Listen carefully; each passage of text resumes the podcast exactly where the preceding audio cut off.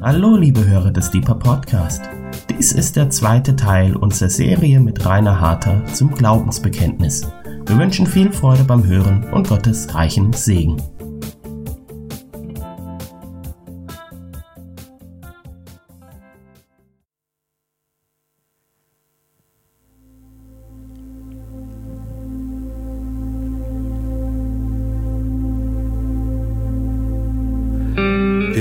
An den einen Gott, den Vater, den Allmächtigen, der alles geschaffen hat, Himmel und Erde, die sichtbare und die unsichtbare Welt.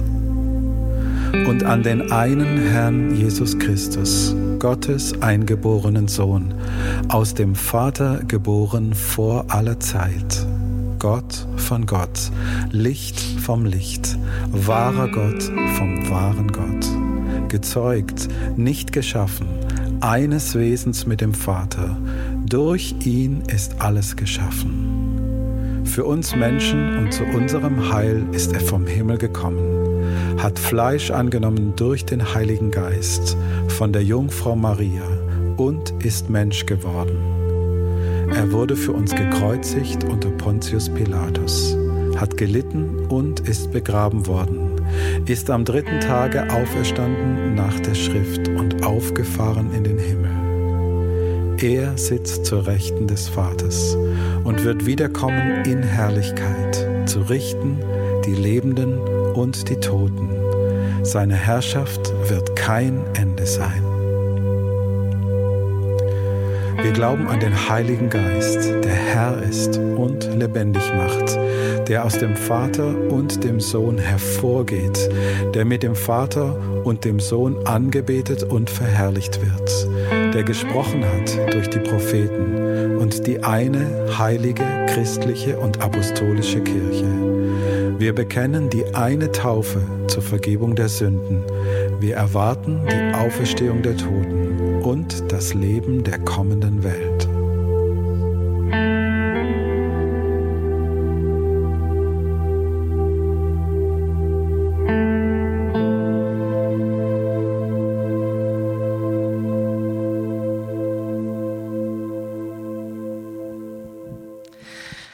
Freue mich, dass ihr da seid und dass ich über den zweiten Teil, beziehungsweise eigentlich den ersten Teil des Glaubensbekenntnisses sprechen darf heute Abend. Letzte Woche ging es um Geschichte.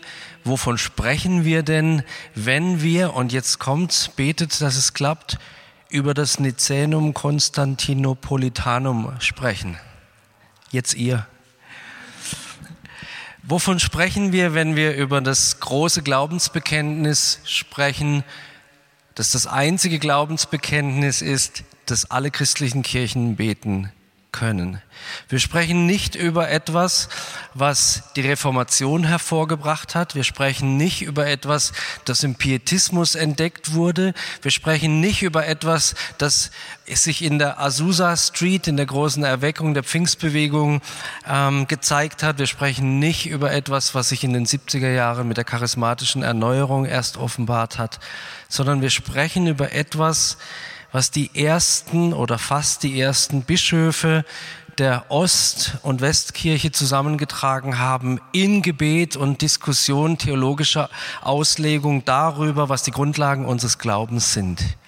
Und viele Christen beten das Glaubensbekenntnis und ähm, denken wenig darüber nach, wie kommt es eigentlich zu dieser Aussage? Und das wollen wir uns gemeinsam anschauen und heute Abend in die Auslegung oder in die einzelnen Worte einsteigen. Danke, dass ihr gebetet habt nach der letzten Veranstaltung letzte Woche für mich. Ich bin direkt von hier nach Hause ins Bett und bin erst wieder am Donnerstagabend aus dem Bett aufgestanden, so ungefähr. Aber jetzt geht's mir wieder gut. Danke für euer Gebet und jetzt steigen wir ein. Ich möchte gerne Wort für Wort mit euch durch das Glaubensbekenntnis gehen und versuchen da, wo ähm, ich denke, dass es wichtig wäre, Verständnis zu wecken, vertiefend einzusteigen und hinter die einzelnen Worte zu schauen, so dass unser Fundament des Glaubens gestärkt wird und wir nicht nur das Credo beten, sondern auch wissen, was wir da beten. Der erste Absatz lautet, wir glauben an den einen Gott, den Vater, den Allmächtigen, der alles geschaffen hat, Himmel und Erde, die sichtbare und die unsichtbare Welt. Das erste Wort, mal sehen, wie weit wir kommen, heute Abend, das erste Wort lautet wir und schon dieses Wort ist bedeutsam. Unser Glaube ist ein Glaube, der in Gemeinschaft gelebt, gepflegt, ausgeübt und weitergegeben wird. Unser Glaube ist kein Glaube, den wir im stillen Kämmerlein alleine glauben, sondern wir sind verbunden. Paulus nennt es in dem Leib Jesu. Wir sind verbunden, Paulus nennt es in der Braut Christi oder zur Braut Christi. Wir dürfen zu Recht ein Wir-Gefühl haben. Auf der ganzen Welt gibt es eine Familie, zu der wir gehören. Ich weiß nicht, wie es euch geht, egal ob ich in Urlaub fahre mit meiner Frau oder äh, zu einer Dienstreise unterwegs bin. Ich treffe überall Familienmitglieder. Und es fühlt sich tatsächlich so an. Die einen haben vielleicht schwarze Kutten an und tragen große silberne Kreuze vor der Brust und die anderen eher nicht. Aber wenn man zusammensitzt, entdeckt man, man hat den gleichen Vater. Man liebt den gleichen Herrn. Man lebt für dasselbe. Wir glauben. Der griechische Originaltext des Glaubensbekenntnisses spricht durchgängig in der Mehrzahl. Viele von euch kennen das Glaubensbekenntnis vielleicht in der Einzahl. Ich glaube.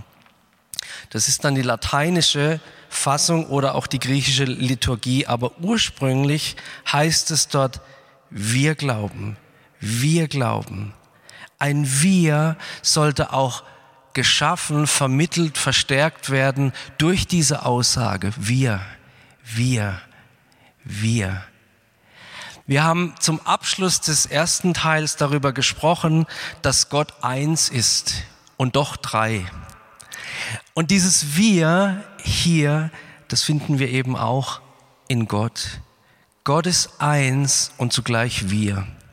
Und auch wir glauben an einen Gott als große Versammlung von Menschen, die sich eins darin sind, dass sie dasselbe glauben. Wir sind viele und doch eins in unserem Glauben. Wir glauben alle an denselben Jesus Christus, unseren Retter. Wir. Wo Christentum, um es mal neudeutsch zu sagen, wo Christentum draufsteht, da sollte auch Christentum drin sein. Und das, was drin sein sollte, wird hier beschrieben. Jede große Firma, jedes Glaubenswerk hat ein sogenanntes Mission Statement. Das ist sozusagen das Mission Statement oder die Grundlage für jede Arbeit der Kirche, das festgelegt wurde im fünften und vierten Jahrhundert. Dann kommt das zweite Wort. Wir sind schon ziemlich weit. Wir glauben. Hast du dir schon mal Gedanken darüber gemacht, was Glaube eigentlich bedeutet? Hast du deinen Glauben schon mal versucht zu beschreiben mit anderen Worten? Was heißt Glauben? Was heißt es für mich ganz praktisch zu glauben? Was heißt es intellektuell zu glauben? Was ist Glaube? Ist Glaube nur ein Fürwahrhalten von Inhalten, die ich irgendwo gelesen habe oder die mir irgendjemand erzählt hat, oder ist Glaube mehr? Was ist mein Glaube? Ein lohnenswertes Gedankenspiel, sich mal hinzusetzen im Gebet und zu überlegen, von was spreche ich, wenn ich vom Glauben spreche? Und da geht es nicht um Glaubensinhalte, sondern hier wird ein Statement gemacht, wir gemeinsam wir haben ein Ziel, wir richten uns aus auf eine Sache, nämlich unseren Glauben. Ich möchte euch drei Arten von Glauben heute Abend kurz vorstellen als Anreiz für euch darüber nachzudenken, was Glaube bedeutet in eurem eigenen Leben.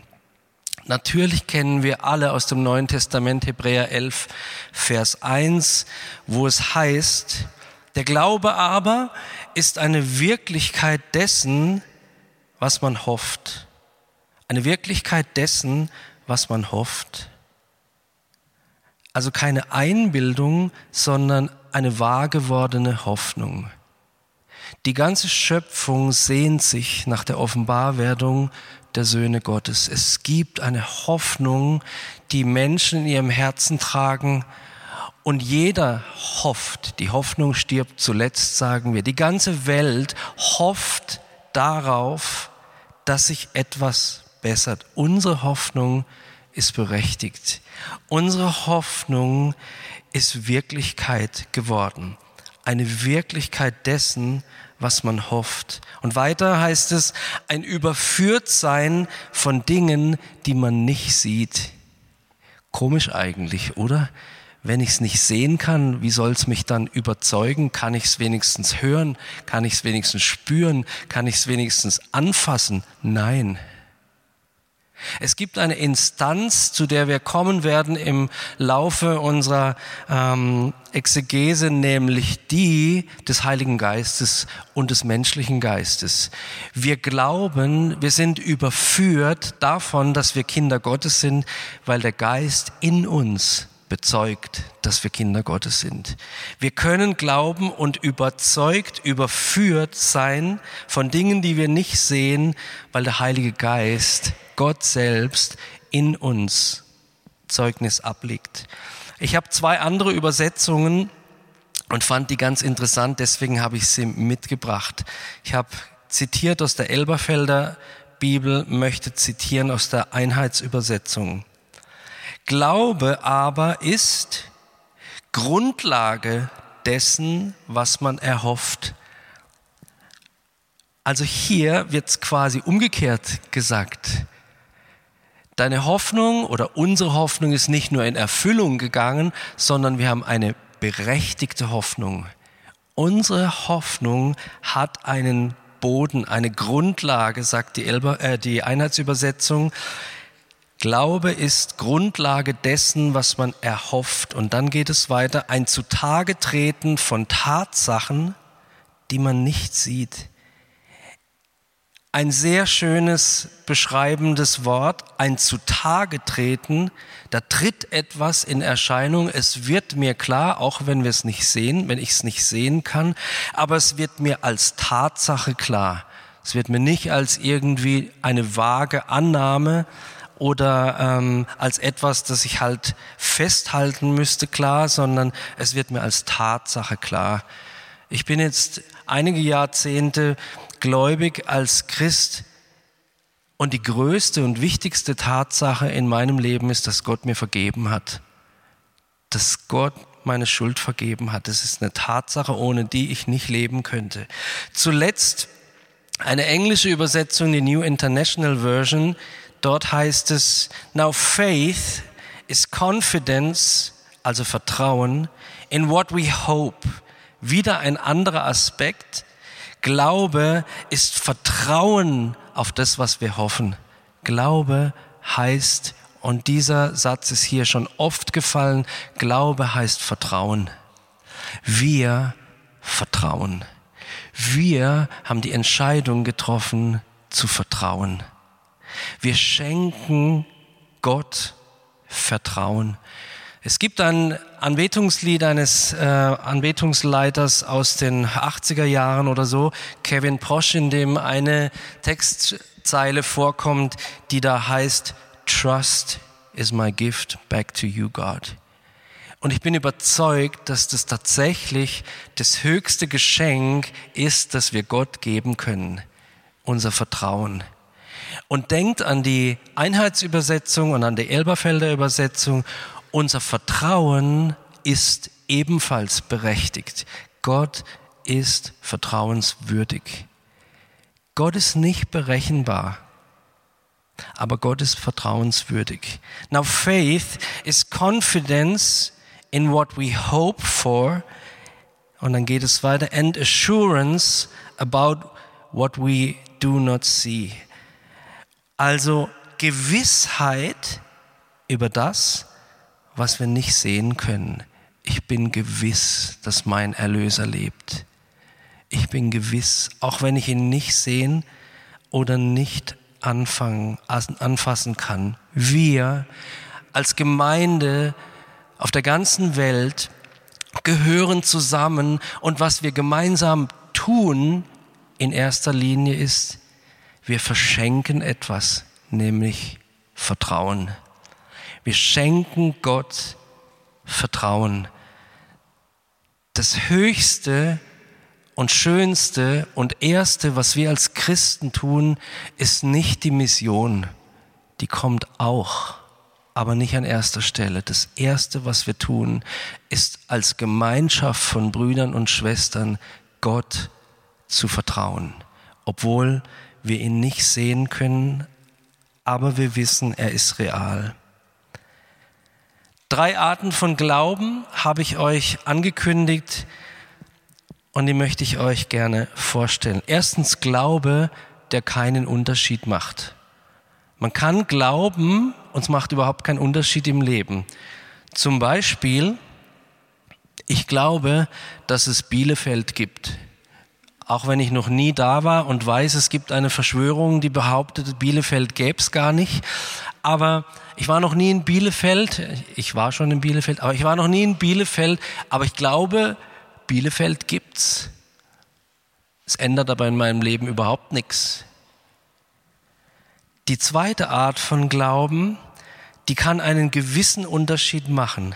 Ich glaube, das trifft jetzt mehr auf mich zu, ich glaube, etwas mehr Sport würde mir gut tun.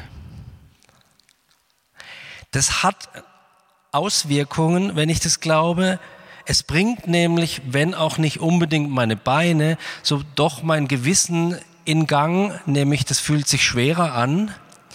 Ich glaube, es wird mir gut tun, mehr Sport zu tun.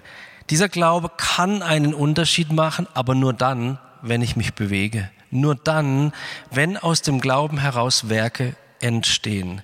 Und es ist ein weiterer Punkt hier, der sehr schön später im ähm, Neuen Testament werden wir das vielleicht noch oder im Blick aufs Neue Testament erwähnen. Vertrauen ist ein Akt. Das bedeutet, es ist aktiv. Vertrauen heißt nicht nur vertrauend verharren, sondern im Vertrauen gehen. Glaube ohne Werk ist tot, sagt das Wort Gottes. Glauben hier im Glaubensbekenntnis heißt auch bewegt sein und sich bewegen lassen. Und da kommen wir zu dem Glauben, den wir kennen und hoffentlich leben, der Glaube, der mit Reaktionen verbunden ist und deshalb alles verändern kann. Ich glaube, dass bei Gott alle Dinge möglich sind. Ich habe gerade einen Artikel geschrieben, der heute veröffentlicht wurde und äh, da kann man Kommentare dazu schreiben und einer der ersten Kommentare lautete, der Herr Harter verspricht uns völlig irrationale Zustände. Ich habe über Einheit geschrieben. Offenbar hat der, der diesen diesen, ähm, diesen Kommentar geschrieben hat, einen anderen Glauben als ich. Ich will nicht sagen, dass meiner größer wäre oder besser wäre, aber ich bin überzeugt von dem, was ich da geschrieben habe. Ich bin überzeugt und bewegt, weil ich glaube, dass bei Gott alle Dinge möglich sind. Liebe Freunde, letztes Jahr habe ich eine Lehrserie gehalten über God of the City und die Veränderung von ganzen Städten und habe die Frage gestellt, ob so etwas möglich ist. Ich sehe seit letztem Jahr, und das hängt jetzt nicht mit meiner Lehre zusammen, keineswegs, aber ich sehe Veränderungen in der Stadt, die mich erstaunen, erstaunen. Und ich sehe, dass Gottes Hand im Spiel ist und dass Dinge möglich sind, von denen ich selber noch letztes Jahr gedacht habe, nee, in Freiburg ist sowas nicht möglich. Bei Gott sind alle Dinge möglich. Wer wäre so doof, seinen Job aufzugeben, auf Geld zu verzichten, in der Unsicherheit der Unabhängigkeit, in Anführungsstrichen, von Gott zu leben, wenn er keinen Glauben hätte, dass Gott Wunder tun kann. Gott kann Wunder tun. Wir als Gebetshausgemeinschaft sind deswegen unterwegs, wenn wir nicht glauben würden in einer Art von Glauben, der mit einer Reaktion rechnet und verbunden ist, dann könnten wir das Gebetshaus zumachen. Ich glaube, dass bei Gott alle Dinge möglich ist. Wer das wirklich glaubt, dessen Lebenseinstellung verändert sich völlig und von diesem Glauben ist hier die Rede. Nicht von einem Ich halte für wahr allein, das gehört dazu, sondern von einem Commitment, einer Hingabe, die mit diesem Wort Glauben verbunden ist. Ich glaube, also bin ich unterwegs für meinen Gott. Ich glaube, also bin ich bereit zu leiden für meinen Gott. Ich glaube, also bin ich bereit, ihm mein Leben hinzugeben. Wir haben zwei Worte geschafft. Wir kommen zum nächsten Absatz. Da stellt sich die Frage, an wen glauben wir eigentlich? An wen glauben wir? Und ich möchte gar nicht sofort auf diese Frage eingehen, sondern wieder dieses zwei Buchstabenwort anschauen, das da am Anfang steht. An. An. Unser Glaube ist nicht auf ein Gedankenkonstrukt gerichtet, sondern unser Glaube ist auf jemand und an jemand gerichtet. Unser Glaube hat einen Anker in einer Person. Unser Glaube ist zielgerichtet. Unser Glaube ist nicht einfach nur an ein Glaube, der sich ähm, an eine Philosophie hängt, sondern unser Glaube zielt ab auf unseren Gott. Und wieder spricht diese Aussage davon, dass unser Glaube aktiv ist. Unser Glaube ist zielgerichtet. Und wenn unser Glaube zielgerichtet ist, dann sollten wir auf dieses Ziel zugehen. Und es das heißt, in Bewegung zu sein. Wir als Gemeinschaft der Christen in dieser Welt, wir glauben an. Wir haben einen, an den wir glauben. Und zwar eben an den einen. Ich überspringe großzügig ein Wort. Wir glauben an den einen Gott. Wie hat sich Gott offenbart damals? Inmitten einer Kultur, in der damals viele Götter verehrt wurden, kannst dir fast aussuchen, was alles war, göttlich, Wasser, Liebe, die Sonne und so weiter, offenbarte sich der Gott Israels, Abraham und Mose als der eine Gott. Gott hebt sich heraus aus der Masse derer, die zu Göttern gemacht wurden oder sich selbst das ähm, Prädikat Gott gegeben haben, als der eine, als nur der eine. Es gibt nur diesen einen. Ich habe letztes Mal schon erwähnt, das Gebet, dass der gläubige Jude jeden Tag betet, heißt, höre Israel, Adonai, der Herr, ist unser Gott. Adonai ist eins oder einer. Das ist das Besondere an unserem Gott. Es gibt keinen anderen Gott. Gott ist nicht ein Gott unter Göttern. Gott ist Adonai, der Herr. 5. Mose 6, Vers 4. Wir glauben, an den einen. Ist es nicht vermessen, so etwas zu formulieren? Ja, wir glauben an den richtigen. Und unser vom Humanismus geprägtes Denken zuckt da ein bisschen zusammen und versucht Wege zu finden, niemand auszuschließen. Aber sorry, dieser Gott, an den wir glauben, der hat seinen Sohn sagen lassen, ich bin der Weg und die Wahrheit und das Leben. Niemand kommt zum Vater denn durch mich. Es gibt einen Gott und es gibt einen Weg und es gibt einen Glauben, der uns auf dem Weg zu diesem einen Gott führt. Den Vätern war es wichtig, gerade in dieser Zeit, in der sie gelebt haben, wo so viele von sich denkt an die Cäsaren, selbst behauptet haben, Gott zu sein, ein Gott zu sein. Hervorzuheben, herauszustellen, wir glauben an den einen, der über allen steht, die sich Götter nennen. Und das Grandiose, da könnte ich ins Schwärmen kommen, das Grandiose ist, dass die Väter zusammengefasst haben, wie dieser Gott ist. Wir glauben an den einen Gott, den Vater. Wir glauben nicht an einen Tyrannen. Wir glauben nicht an einen Sklaventreiber. Wir glauben nicht an einen König, der völlig desinteressiert ist und von oben herab im wahrsten Sinne des Wortes uns regiert, ausnutzt, steuert, wie Marionetten an Fäden hängend.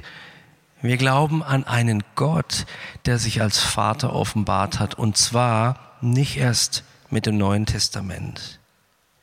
Gott offenbart sich als Vater.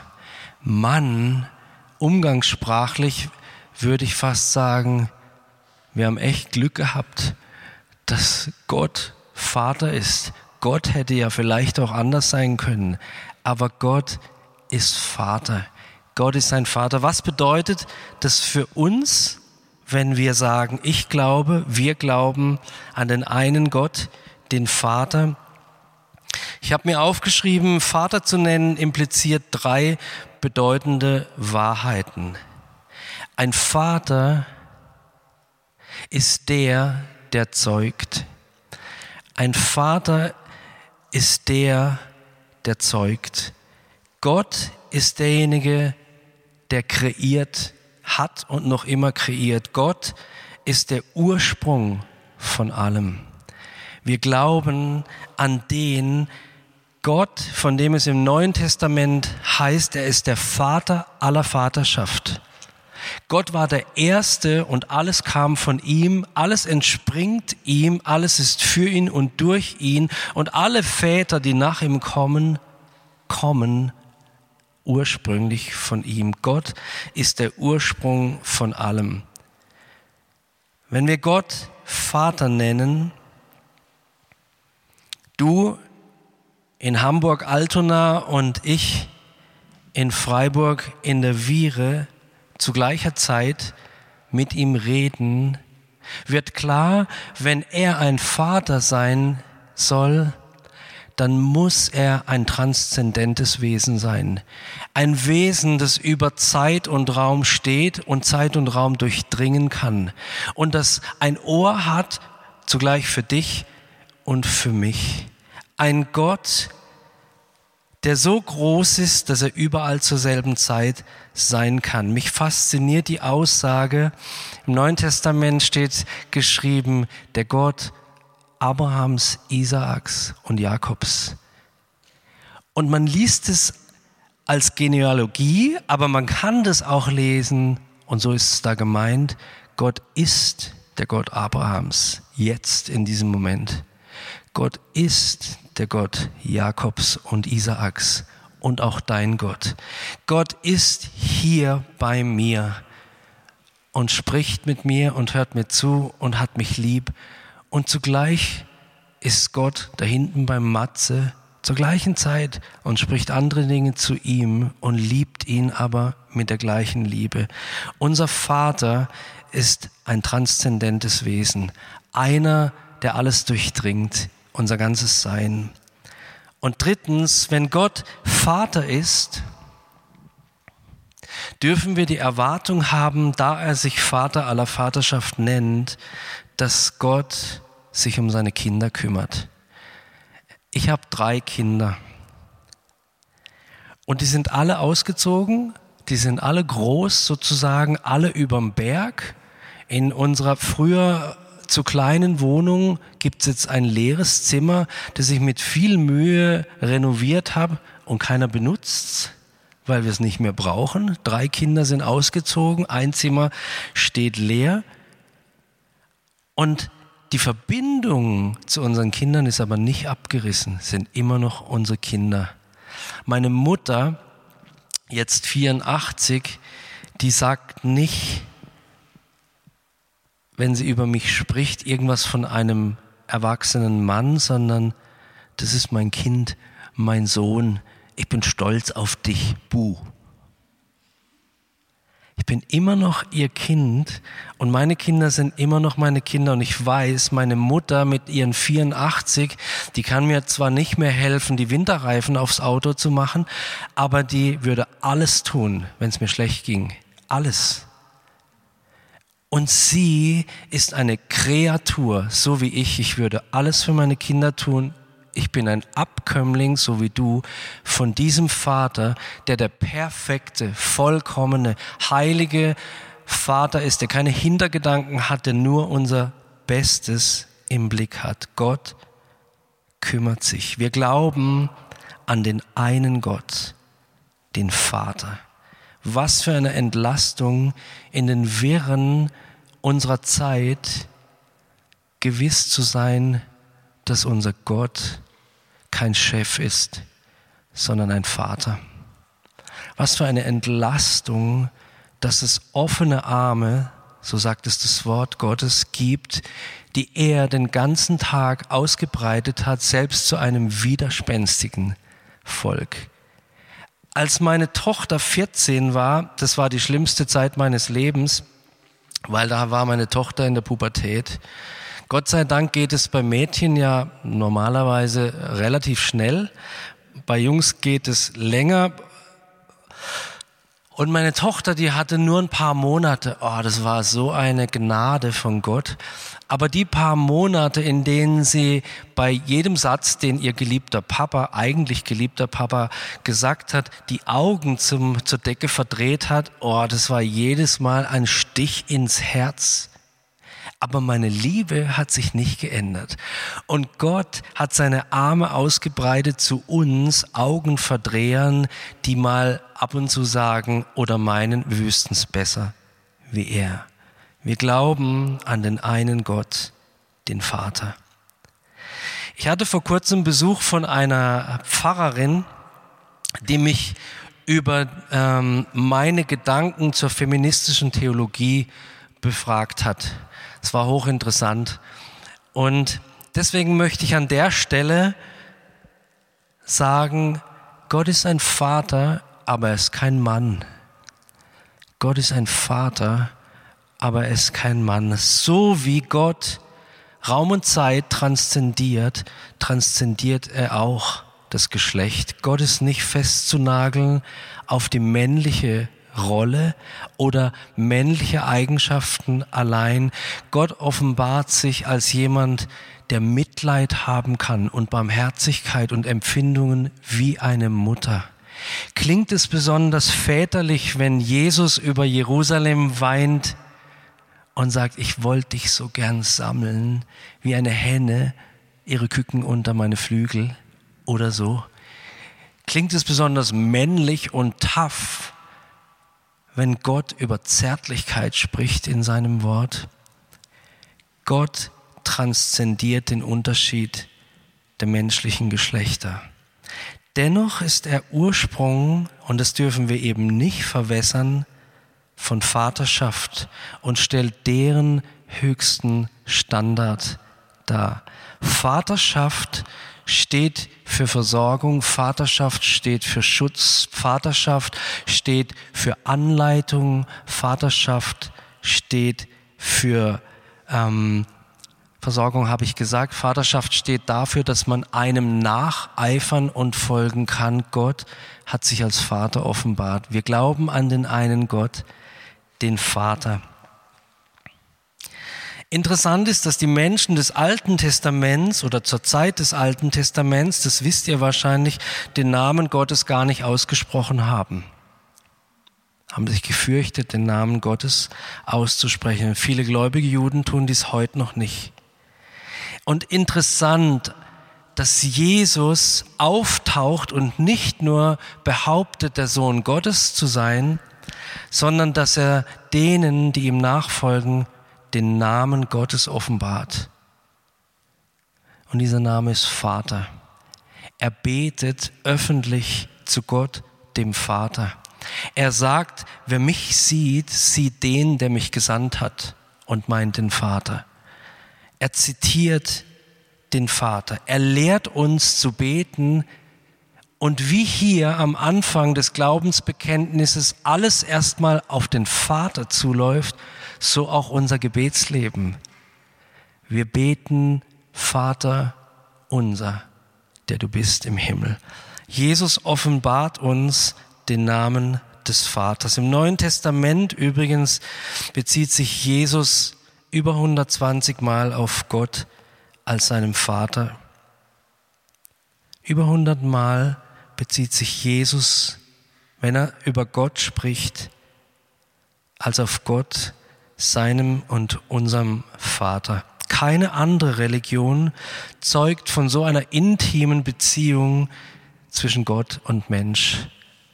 Keine andere Religion legt dem Glauben Beziehung ohne Konditionen zugrunde. Ein Gott, der uns liebt, weil wir seine Kinder sind. Punkt. Ein Gott, der uns liebt, weil er uns geschaffen hat.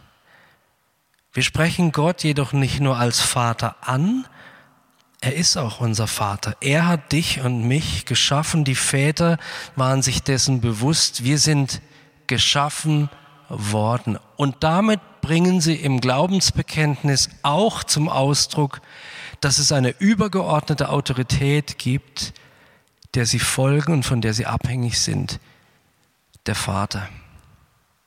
Der Vater bestimmt. Der Vater ist derjenige, der Bescheid weiß, der den Überblick hat. Ihm sind sie untergeordnet. Und indem wir, wie Jesus es uns gelehrt hat und wie es hier im Glaubensbekenntnis steht, Gott als Vater ansprechen, bezeugen wir, dass er nicht impersonell, sondern personal ist, dass Gott nicht impersonal, sondern personal ist. Wir könnten kein Objekt Vater nennen, aber diesen Gott hat Jesus als Vater offenbart. Er hat sich selbst im Alten Testament schon immer wieder Vater genannt und unser grundlegendes Glaubensbekenntnis richtet sich an einen gemeinsamen Glauben an den Vater. Ich möchte an der Stelle einen Punkt machen. Ich sehe, wir sind fast bei 40 Minuten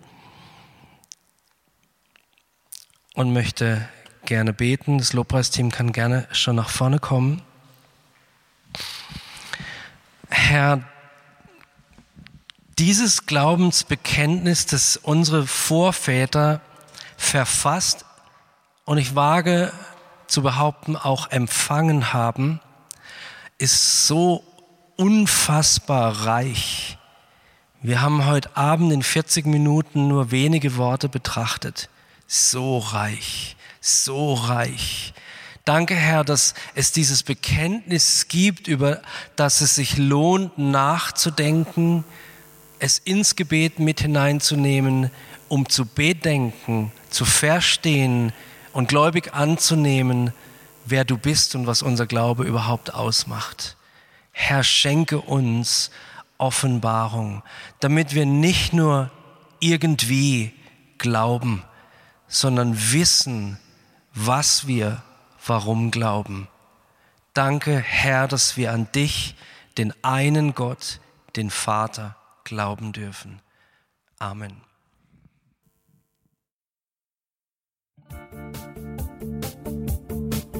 Liebe Hörer, wenn Sie noch weitere Abende aus unserer Deeper-Serie mit und nacherleben möchten, besuchen Sie uns einfach auf unserer Webseite www.gebetshaus-freiburg.de.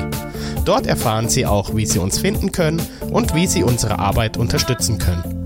Wir hoffen, Sie hatten viel Freude beim Hören und wünschen Ihnen noch Gottes reichen Segen. Ich reise, ich bin auf der Reise, mit dir auf der Reise zu deinem Licht. Jesus, du bist mein Weg, mein einziges Ziel.